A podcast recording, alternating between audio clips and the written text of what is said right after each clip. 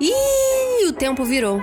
A gente deveria viver num mundo em que as relações ecológicas pautam as relações econômicas e não Não adianta a gente se dizer feminista e ter práticas que possam violentar outras mulheres, outras espécies ou violentar a natureza. Então, Muitas quer... viroses emergentes, fruto só ligado a desmatamento mesmo. A Amazônia é uma biblioteca de Alexandria cujos livros nós estamos permitindo que se toque fogo. Sim. Pensar a ecologia é pensar as formas de relação, de produção, do comer, do nutrir. A revolução será divertida ou ela não será. Eu sou Giovana Nader e esse é o Tempo Virou. Episódios novos toda terça, sempre com a presença de convidados especiais. Pessoal! Eu espero que estejam todos bem. A vacinação tá avançando, yes! Ainda a passos muito lentos, mas está avançando. E eu fico muito feliz de ver amigos se vacinando na primeira dose. Eu espero que venha logo a segunda dose para todo mundo, né? Pra gente voltar a poder se abraçar, se encontrar, fazer festa, carnaval, muito em breve. E o episódio de hoje vai ser para exaltar as qualidades de uma planta muito conhecida por todos, o cânhamo. Muita gente, na verdade, pode conhecer o cânhamo pelo seu anagrama, que é a maconha, embora haja diferenças técnicas entre o que se costuma chamar por cânhamo e a maconha. Mas eu acho importante deixar claro aqui que esse podcast está do lado daqueles que defendem a legalização da cannabis, a regulamentação da sua venda e do seu uso para fins medicinais, industriais e até mesmo para o seu uso adulto. Sim, entendemos que a maconha é uma planta e, como qualquer outra planta, não deveria ser caso de polícia. Todo ano, o nosso estado gasta milhões numa guerra sem sentido, que só faz levar terror e morte para as pessoas que vivem nas favelas e nas periferias. E adivinhem, não conseguiu em todos esses anos reduzir nem o tráfico nem o consumo. Ao contrário, esse é o resultado dessa guerra, né, gente? Mortes de inocentes, de policiais, dinheiro público indo para o ralo e o tráfico cada vez mais forte. Também apoiamos as diversas pesquisas sobre as potencialidades medicinais dessa erva, que não são poucos. A ciência já listou mais de 50 benefícios medicinais dessa planta que vão desde uma ação anti-inflamatória até anticonvulsiva e antidepressiva. Isso nos leva automaticamente a defender o direito ao cultivo da planta para a extração do CBD, o extrato de óleo para quem precisa e principalmente as mães que travam uma luta enorme e há anos por esse direito para os seus filhos. E por fim, um último argumento que vem a somar com todos os que eu citei antes, esse diz respeito às vantagens econômicas dessa planta. Sim, o cânhamo possui propriedades industriais incríveis, porque é possível de produzir a partir dela uma fibra muito resistente e muito versátil, que para melhorar, a fibra do cânhamo é considerada uma das mais sustentáveis para a produção de tecido, de plástico e de inúmeros outros materiais. Então assim, a gente está perdendo um grande potencial de gerar emprego, né? De gerar renda, arrecadação de impostos e, por que não, um importante produto de exportação. Tudo isso por causa de um pensamento retrógrado conservador. Bom, para explicar tudo isso para gente, a gente recebe aqui hoje um dos representantes da campanha Cânhamo Sim, que pedia a regulamentação do cânhamo no Brasil, o Felipe Watanabe. Felipe é consultor em inovação, economista pela Jacksonville State University, dos Estados Unidos, e pós-graduado em administração pela Fundação Getúlio Vargas de São Paulo. Atualmente, o Felipe atua como um dos conselheiros do CONED, que é o Conselho Estadual de Políticas de Drogas de São Paulo, e também é um dos fundadores do projeto Ano 4020, com o objetivo de implementar o cultivo do cânhamo industrial no Brasil. Felipe, muito obrigada por estar aqui, bem-vindo.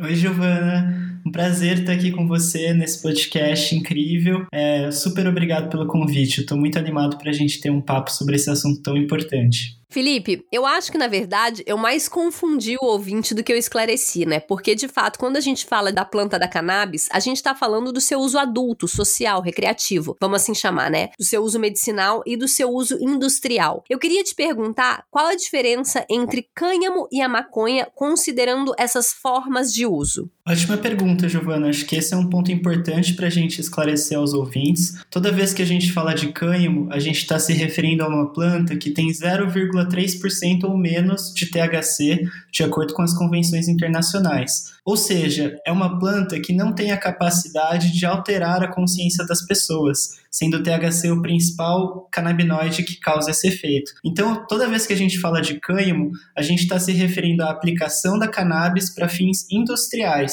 já que ela não tem um efeito psicoativo, ela pode ser sim, como você já citou, matéria-prima para diversos e diversos produtos que a gente usa hoje na sociedade, tá? Então estamos falando de uma planta que poderia ser encarada como qualquer outro commodity agrícola, já que ela não tem a capacidade, repito, de alterar a consciência das pessoas devido ao seu baixíssimo nível de THC. Mas ela ainda assim tem um THC, porque me falaram que THC é como um filtro solar da planta, é verdade? Na verdade, essa pergunta veio pelo Greg.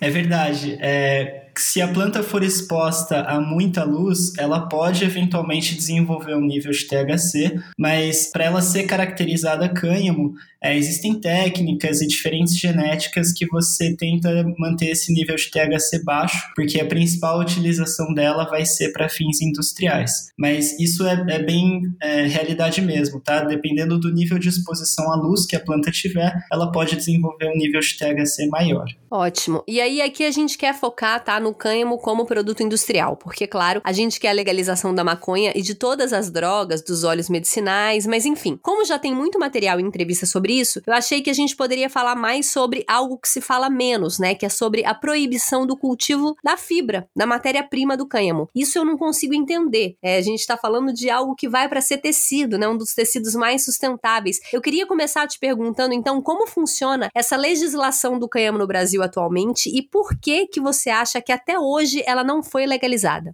Essa é uma história muito complexa, Giovana, porque a proibição do cânhamo ela está diretamente relacionada à perseguição de raça e de classe, digamos assim. Né? Então, o cânhamo ele acabou sendo criminalizado porque lá no começo do século, a gente está falando aqui 1920, 1930, começou um grande movimento de demonização da maconha, principalmente nos Estados Unidos, que foi o epicentro dessa proibição. Lá começou-se uma perseguição contra a população latina e contra a população negra, que eram populações que faziam uso da cannabis para fins adultos. Usando a maconha, usando o cânhamo como pretexto, já que o consumo estava relacionado a essas populações, os Estados Unidos começou a implementar uma política de drogas proibicionista. Então tem o fator raça ligado a isso, mas tem também o fator econômico, os interesses econômicos e políticos da época. A gente está falando do começo da Revolução Industrial, onde o petróleo começou a ganhar relevância também. O cânhamo oferecia um substituto natural para diversos produtos que eram derivados do petróleo petróleo. Então, vou dar um exemplo: plástico, né, que foi uma grande revolução. E aqui eu não vou só demonizar o plástico porque ele cumpre uma função importante na sociedade, mas já sabemos que ele também causa um problema grande, né? E é possível fazer bioplástico de matéria vegetal. É possível também fazer tecido, né, do cânhamo. É, e o tecido hoje também, boa parte dele vem do poliéster sintético, que também depende do petróleo. Então existia uma série de interesses políticos econômicos na época que era para as pessoas que estavam no poder, e aí, repito, principalmente nos Estados Unidos, que foi o país que disseminou essa política proibicionista, era do interesse deles barrar a ampla utilização do cânhamo na sociedade. Mesmo o cânhamo já sendo uma planta conhecida e admirada por boa parte dos americanos. Então, a estratégia que eles usaram foi, na verdade, como né, cannabis, maconha tem várias palavras, eles não poderiam usar a palavra hemp, que é a tradução literal para cânhamo em inglês. E por isso passaram a atrelar essa planta com marihuana, que era o nome que a comunidade latina dava a essa planta. Então, para eles era mais fácil demonizar marihuana do que demonizar hemp, que era uma planta já conhecida e utilizada. Então foi uma mistura disso tudo, interesses políticos e econômicos e perseguição de classe e raça, que dá início a essa proibição e essa política pública que nós conhecemos hoje. E aí os Estados Unidos, nesse mesmo período, usa sua influência global nessas convenções na ONU e em outros fóruns internacionais para disseminar uma política pública de proibição, né, que é hoje o que a gente chama de proibicionismo. Então isso é o grande início, digamos assim. Mas na década de 70, essa política pública ela se intensifica. É, o governo de Richard Nixon é muito conhecido né, por essa temática porque foi o governo que declarou guerra às drogas. Então daí nasce essa expressão guerra às drogas e daí nasce uma política pública que nós devemos enfrentar isso com repressão, com violência, que é a política que está em vigência até hoje aqui no Brasil, infelizmente. Né? Então isso foi é, disseminado pelo governo governo americano. Hoje, o próprio governo americano já começa a remodelar sua política de drogas, porque a gente já tem inúmeros estados que regulamentaram tanto o cultivo medicinal como o cultivo industrial e o uso adulto. Então, existe uma maré mais favorável, digamos assim, né, para uma política pública mais inteligente, mas a verdade é que a gente sofre as consequências disso até hoje. E aqui eu vou fazer uma breve ressalva que desde a década de 60, na Convenção Única de Drogas da ONU, mais especificamente em 1961, se reconhece o cultivo de cânhamo para fins industriais.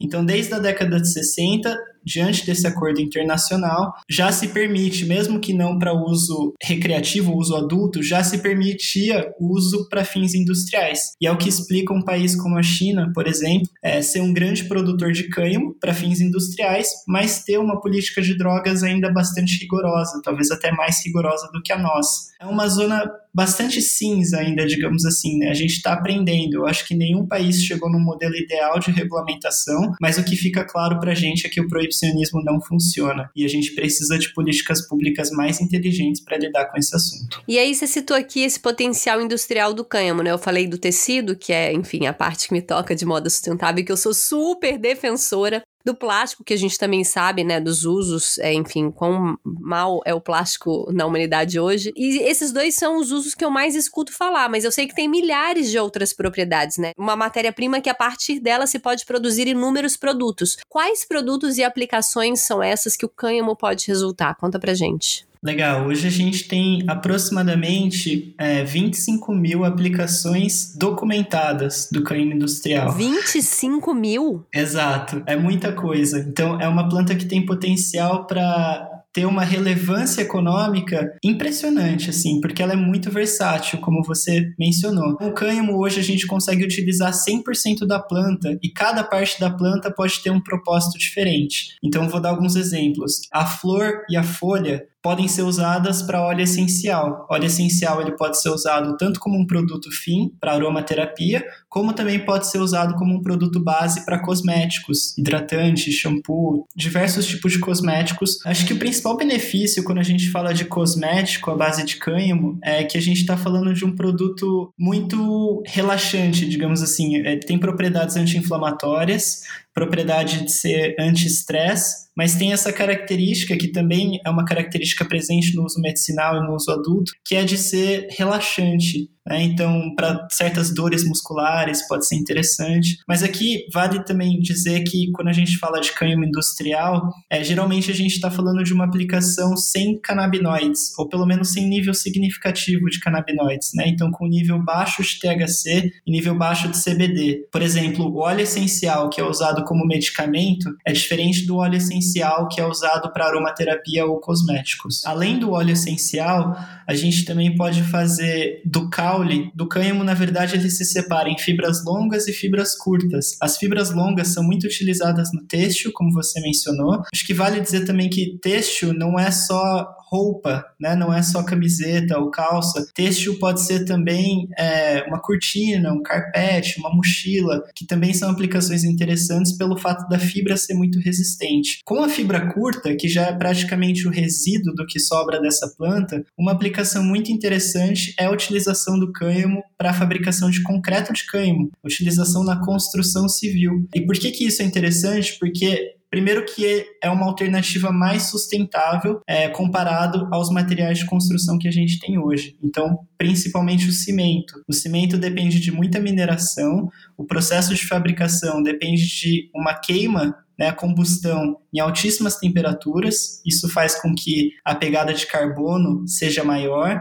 Então, o cânhamo oferece uma alternativa mais sustentável, mas que também pode trazer benefícios para a saúde. Um concreto de cânhamo ele tem uma característica de ser uma parede respirável, então ele tem um melhor controle térmico da temperatura interna do ambiente, ele acaba utilizando menos ar condicionado por essa característica, que também é um outro benefício de sustentabilidade, além de ser muito fácil de manusear e muito leve. Então, aqui eu dei três exemplos, né? Começando lá do topo, flores e folhas, óleo essencial.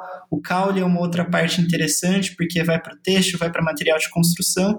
E tem a raiz também, a parte de baixo, que pode ser usada para adubo orgânico, é, em alguns casos para abrigo animal. Então tem muitas, muitas aplicações diferentes. E acho que o mais interessante é que nada dessa planta se perde. Cada uma dessas partes pode ser aproveitada para um propósito diferente. Que incrível. Eu só fico pensando tanto dinheiro que a gente não está perdendo se isso já tivesse sido aprovado. e ainda por cima, o cânhamo é uma matéria-prima ambientalmente mais responsável do que as outras, né? Quais são as vantagens ambientais, assim que você apontaria dessa matéria-prima tão versátil como o cânhamo em relação a outros materiais? Vou me arriscar a fazer uma colocação ousada aqui, mas eu acho que o cânhamo está para os desafios ambientais que a gente tem hoje, assim como o petróleo estava para a revolução industrial há um século atrás. É, o que eu quero dizer com isso é que o petróleo foi o grande combustível da revolução industrial, é, pensando desde o maquinário até os produtos finais. O cânhamo ele pode ser uma alternativa muito interessante pensando nos desafios ambientais que a gente está vivendo, principalmente pelo fato de que hoje a gente ainda tem uma dependência muito muito grande na sociedade de recursos não renováveis. Não só o petróleo, acho que o petróleo é um exemplo clássico de um recurso não renovável que a gente ainda usa em uma escala gigantesca na sociedade, mas eu posso dar o exemplo da mineração também. A mineração também é um recurso não renovável e que a gente está explorando de forma irresponsável nesse momento. O cânhamo ele é mais sustentável porque ele oferece uma solução, um recurso 100% renovável e de fácil cultivo. É um recurso que pode ser obtido praticamente em qualquer qualquer canto do mundo,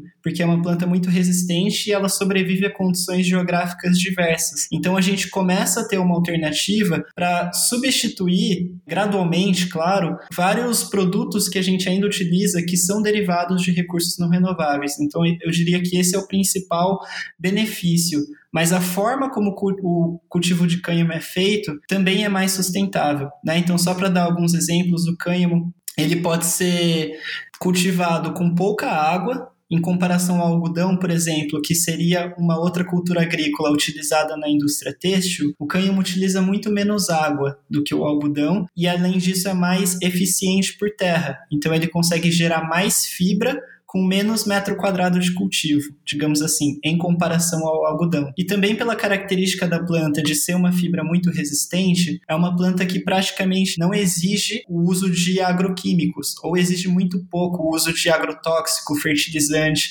Ela consegue se virar bem sozinha, digamos assim, com as condições da natureza, né? Então ela pode ser utilizada é, em diversos tipos de solo e latitude, ela pode ser consorciada com outras culturas, né? então ela pode ser cultivada no modelo de agrofloresta, que é totalmente é, sustentável, porque utiliza o próprio ecossistema natural como defesa para essa planta. E para finalizar, ela tem uma característica de fazer um processo chamado de fitorremediação, que é a capacidade que a planta tem de, ao começar a formar suas raízes no solo, ela começa também a limpar e devolver saúde a esse solo, principalmente retirando metais pesados dele. Né? Então a gente começou, inclusive, a hipotetizar cenários onde, e se a gente plantasse cânhamo em locais como Mariana ou Brumadinho, que sofreram com um desastre muito grande e que hoje tem um solo totalmente contaminado por conta desse desastre. Plantar cânhamo poderia ser uma alternativa para, aos poucos, devolver uma certa saúde a esse solo. Planta mágica, meu Deus. E além dessa sustentabilidade do cânhamo, né, de ser um produto renovável, ele ainda tem propriedades que podem contribuir diretamente com a reversão da crise climática, eu tô correta? Corretíssima. O cânhamo, ele absorve CO2 da atmosfera num nível um pouco acima da média do que outras culturas agrícolas, né? Então, absorver CO2 da atmosfera e reter esse CO2 no solo é uma característica que toda planta tem. Se a gente sair plantando árvores por aí, eu acho que é uma das melhores respostas que a gente pode dar para o aquecimento climático. Mas o cânhamo em específico, ele absorve um pouco a mais do que as demais plantas, então ele é mais rápido na absorção de CO2. Então, isso é o principal fator que faz com que o cânhamo seja uma ferramenta muito interessante de mitigação das mudanças climáticas, porque aí a gente afeta a cadeia como um todo, né? Então, vou dar um exemplo se a gente plantar cânhamo, o cultivo em si é um processo que já está absorvendo CO2, mas ao plantar o cânhamo e começar gradualmente a substituir o cânhamo por outras matérias não renováveis, a exemplo do cimento, a gente começa a diminuir a pegada de carbono de outros produtos. Então, se eu diminuo o consumo de produtos que têm uma pegada de carbono muito alta, e eu estou substituindo por uma planta que já absorve muito carbono da atmosfera, eu consigo com mais facilidade ter produtos no fim dessa cadeia que sejam produtos de carbono negativo, né, que a gente fala, que são produtos que mais absorveram é, CO2 da atmosfera do que emitiram no seu processo produtivo.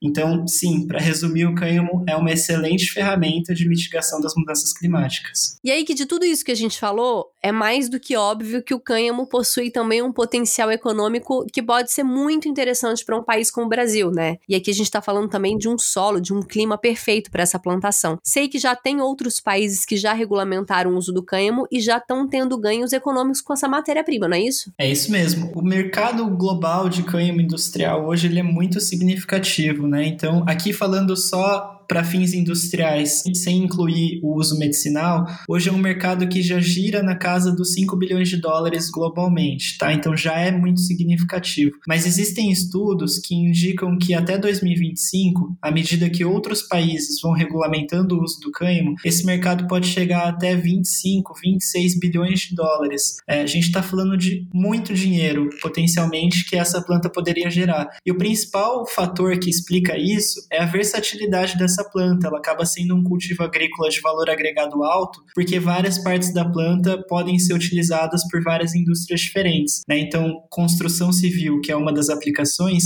é um mercado gigantesco aqui no Brasil. Quase 6% do PIB nacional vem da construção civil. O mesmo para o mercado têxtil, que você conhece melhor do que eu. É um mercado imenso. Né? Então, fornecer para o mercado têxtil a matéria-prima é também muito significativo. Então, quando você junta todas as aplicações do cânhamo, o potencial econômico é gigantesco. E de fato a gente está perdendo um pouco o bonde aqui no Brasil, porque outros países, inclusive vizinhos a nós, já estão se movimentando. A exemplo da Colômbia, a exemplo do Uruguai, que tem uma legislação já muito mais avançada do que a nossa. E daqui a pouco o Brasil perde o timing de se colocar como um grande produtor de cânhamo a nível internacional. A gente teria plenas condições de fazer isso, não só pelas nossas condições geográficas mas também porque a gente tem todo esse ecossistema de negócio e ecossistema industrial para processar e dar vazão a essa planta. É, então, de fato, é uma pena que a gente não esteja usufruindo disso. Não, e aqui eu quero até falar pela parte que me toca, que é a moda, que eu já usei algumas roupas de cânhamo. É, uma vez eu tava fazendo uma campanha que tinha um macacão de cânhamo e, gente, o toque é maravilhoso, o caimento é maravilhoso. Sabe assim, eu me pergunto se essa fibra não estivesse sendo difundida nas grandes cadeias de moda, nas grandes magazines e como a gente tá perdendo tempo com isso, porque é um produto que, além de ser, é, enfim, super sustentável, tem um caimento bacana, é, tem um toque gostoso, então então, assim, enfim, estamos aqui para isso, né? Estamos fazendo nosso papel. Vamos divulgar mais essa fibra aí. Isso que você falou sobre as roupas de cânhamo, é uma coisa que faz da, das roupas de cânhamo serem mais sustentáveis versus o algodão, por exemplo, é que as roupas costumam ter uma durabilidade maior. E então, uma camiseta que você usaria um ano, uma camiseta de algodão, e depois de um ano ela já começa a ficar com aquela aparência velha, ela já começa a ficar esgarçada, a roupa de cânhamo tende a durar muito mais, por ser uma fibra fibra mais resistente. Então a sustentabilidade ela está não só no processo produtivo, mas também no tempo de vida útil desse produto que tende a ser muito maior. Felipe, então fala também um pouco pra gente da campanha Cânhamo Sim do ano 4020. É, eu vi também que a Câmara aprovou na comissão um projeto de lei que regulamenta o uso da cannabis para fins industriais. Fala um pouco pra gente sobre esses trâmites e como quem está em casa pode contribuir também engajando nessa causa. Essa foi uma campanha que a gente colocou no ar em 2019 e ela tinha o objetivo de dar visibilidade para esse tema. Então, eu na época estava trabalhando com projetos relacionados a bioplástico e por isso que eu estava estudando um pouco desse assunto e eu me dei conta de que esse tema cannabis e sustentabilidade era muito pouco conhecido aqui na sociedade brasileira. A gente já estava debatendo naquela época cannabis para fins medicinais, políticas de drogas, uso recreativo, uso adulto já estava também em pauta em maior ou menor grau. Claro que, né, com todo preconceito e desinformação da sociedade, mas o fato é que isso já estava em pauta. Agora, cannabis e sustentabilidade, cannabis e regeneração ambiental era um tema totalmente inexplorado e que eu via muitas possibilidades. É, então, o objetivo da campanha foi, em primeiro lugar, dar visibilidade a esse tema que não estava sendo discutido. Bem, mesmo entre as pessoas que se consideram entusiastas da cannabis, isso não estava sendo debatido. Então, acho que esse era o primeiro objetivo da campanha. A gente tentou colher assinaturas é, via um processo de ideia legislativa e essas assinaturas, é, digamos assim, forçariam o poder público ao menos colocar isso em pauta. Essa parte já passou, a gente não está mais colhendo assinaturas, mas acho que hoje a gente vive um momento que é entusiasmador, como você colocou, porque temos um projeto de lei que está em pauta sobre esse assunto, que é o PL 399, e esse projeto visa regulamentar o cultivo de cannabis aqui no Brasil para fins medicinais e industriais. Né? O, o medicinal tem ganho mais destaque, é, na mídia, mas o projeto inclui também essas aplicações industriais, o que é muito interessante. Então, como você falou, isso foi já votado numa comissão especial da Câmara. O próximo passo seria ser votado no Senado, mas existe uma tentativa de certos deputados de colocar isso em votação no plenário, que seria quando todos os deputados têm a chance de votar. Isso pode ser um pouco é, prejudicial à pauta, digamos assim, porque no plenário, quem tem acompanhado mais de perto esse assunto, a gente sente que esse esse projeto de lei tem menos chance de ser aprovado no plenário, porque são 500 e não sei quantos deputados, e a ideia, né, fazendo esse mapeamento, é que eles consigam barrar no próprio plenário. Mas se isso não acontecer, isso for para votação no Senado, sendo aprovado no Senado, a gente teria que ter o presidente sancionando essa lei e aí poderia ser implementado. Isso é um projeto de lei transformador, porque hoje, falando um pouquinho de cannabis medicinal, os produtos que estão disponíveis para as pessoas são todos produtos importados à base de cannabis e totalmente inacessíveis por uma perspectiva econômica, né? Muito caro. Ao regulamentar o cultivo em solo nacional, a gente consegue baratear o preço desses medicamentos e fornecer medicação por um preço muito mais acessível para aquelas famílias que precisam. E para os fins industriais, também contemplado no projeto de lei, a gente também já conseguiria pelo menos é, começar um cultivo de cânhamo industrial pensando em usufruir dessas propriedades ambientais, tá? Mas assim, é um pouco incerto porque a gente não sabe como que esse projeto de lei vai tramitar. É, claro que a gente imagina como cada senador vai votar, mas é totalmente imprevisível. Então a gente fica um pouco de mãos atadas, né? Querendo participar, querendo ajudar. Eu diria que para as pessoas que querem se engajar, a principal coisa que você pode fazer é pressionar os deputados e senadores aí da sua região para que eles primeiro se informem sobre a importância desse projeto de lei e uma vez informados que eles votem a favor, porque é um projeto de lei que pode mudar muitas vidas para melhor. Então nós estamos aqui para pressionar, esse é o nosso papel. Biblioteca Ecológica. Felipe, e agora a gente tem um quadro Biblioteca Ecológica. O que, que você trouxe pra gente? Queria recomendar aqui um documentário que é, foi muito importante aí na discussão da cannabis medicinal. Eu acho que todos devem assistir. É um documentário é, chamado Ilegal. Ele conta a história de algumas mães que estão aí nessa luta incansável para obter a medicação para os seus filhos que precisam. É muito didático, é, recomendo a todos que assistam. Um documentário produzido pelo Super Interessante. E gostaria de recomendar também um documentário que está disponível no Netflix. É, o nome em inglês dele é Grass is Greener. Eu não vou saber o nome traduzido agora em português, mas é também um documentário excelente porque conta um pouco da história da proibição da cannabis nos Estados Unidos, que é onde eu comentei que foi o grande epicentro né, da proibição, e conta um pouco como as, as diferentes raças e classes foram perseguidas por conta do consumo dessa planta. É muito, muito bacana conhecer essas histórias. Eu acho que as pessoas vão gostar muito de entender que a cannabis é sim uma planta que tem potencial para mudar o mundo, eu diria, e que a gente só precisa abrir um pouco a cabeça, se desapegar dos nossos preconceitos para aceitar essa mudança que é muito positiva. É isso. Eu não assisti assisti nenhum desses dois documentários, vou assistir, ótimas dicas. Eu vou aproveitar o embalo aqui da dica do Felipe. Eu não sei nem se eu já dei, já dei tanta dica aqui que eu nem lembro mais o que, que eu dei o que eu não dei, mas me lembrou um livro que eu li recentemente que me fez muito bem, que se chama Como Mudar Sua Mente, do Michael Pollan, sobre a cura de ansiedade, depressão e vício através de microdoses de psilocibinos, né, o cogumelo, e lisérgicos. E o, Michael Pollan é um jornalista, enfim, dos seus 60, 70 anos, não sei, super renomado, que fez o estudo nele mesmo, ele foi o próprio cobaia do seu livro, e também eram estudos que nos anos 30 nos Estados Unidos já estavam muito avançados e por conta desse mesmo governo conservador que parou a, os estudos sobre a maconha, também parou os estudos sobre essas microdoses, né, que poderiam ter poder de cura, é, enfim. Nessa mesma época começaram a ter grupos clandestinos de estudos de psiquiatras, psicólogos, psicoterapeutas, é, que não pararam porque nada podia se, se publicar na academia, né? Era totalmente proibido. E hoje, isso voltou com tudo, principalmente na Califórnia, né? Onde é ali o centro desses estudos, onde se começou, e voltou com tudo, e esses estudos já estão muito avançados, e também a microdose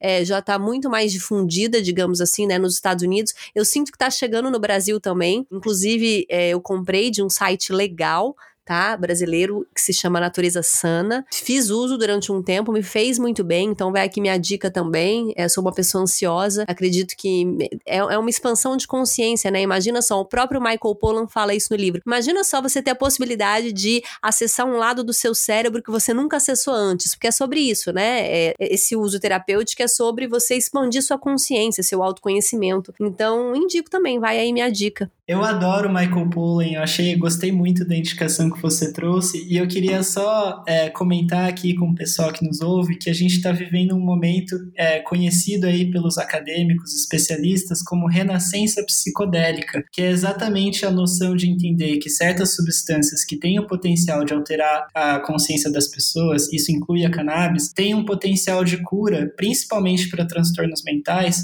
eles têm um potencial de cura incrível. É, alguns especialistas usam inclusive o termo cirurgia psiquiátrica, que é como se você conseguisse endereçar traumas ou pensamentos que te incomodam de uma forma mais assertiva. E aí você consegue não esquecer, porque essa nunca é a intenção, mas você aprende a lidar melhor com as emoções e com os traumas que te causam algum anseio. Então gosto muito, super recomendo também para quem tiver interesse em se aprofundar nesse tema. Vou dar um spoiler aqui também, porque a gente quer muito, eu e o Jordano, fazer um episódio sobre psilocibinas. Então vem em breve breve. É, Felipe, muito obrigada. Eu acho que foi um episódio incrível, super esclarecedor. Parabéns pelo seu trabalho, pela sua luta. E é isso, sigam, gente, Felipe nas redes, ano 4020 nas redes para acompanhar. Canha Sim também tem, né, Felipe? Isso. Fê Watanabe, para quem quiser me seguir nas redes sociais, é, meu Instagram é Fê Watanabe. Obrigada, viu, Felipe, pela sua participação. Muito obrigado, Giovana. Foi uma honra estar aqui com você. Obrigado pelo convite. Gente, mais um episódio episódio, então, no ar.